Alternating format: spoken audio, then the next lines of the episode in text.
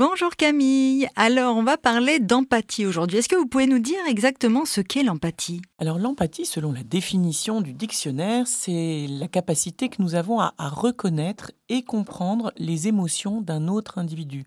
Donc, l'empathie, c'est ce phénomène qui nous permet presque de sentir ce qui se passe pour l'autre, sans devenir l'autre.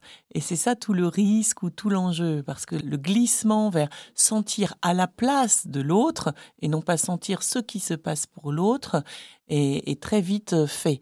Et le risque serait de se confondre au point, par exemple, d'éprouver comme l'autre et du coup même d'être embarqué dans les émotions de l'autre sans plus pouvoir d'ailleurs euh, l'aider finalement en quoi que ce soit. Donc tout l'enjeu dans l'empathie, il est de pouvoir reconnaître et comprendre quel est le besoin de l'autre et qu'est-ce qu'il ressent pour que je puisse moi, depuis ma place, à la fois y être sensible et en même temps pouvoir apporter éventuellement une réponse. L'autre risque dans l'empathie, c'est que ça vienne activer notre, notre tendance sauveur et, et, du coup notre tendance à vouloir soutenir, répondre aux besoins de l'autre avant même qu'il en formule la demande, un peu comme si on faisait les choses à sa place.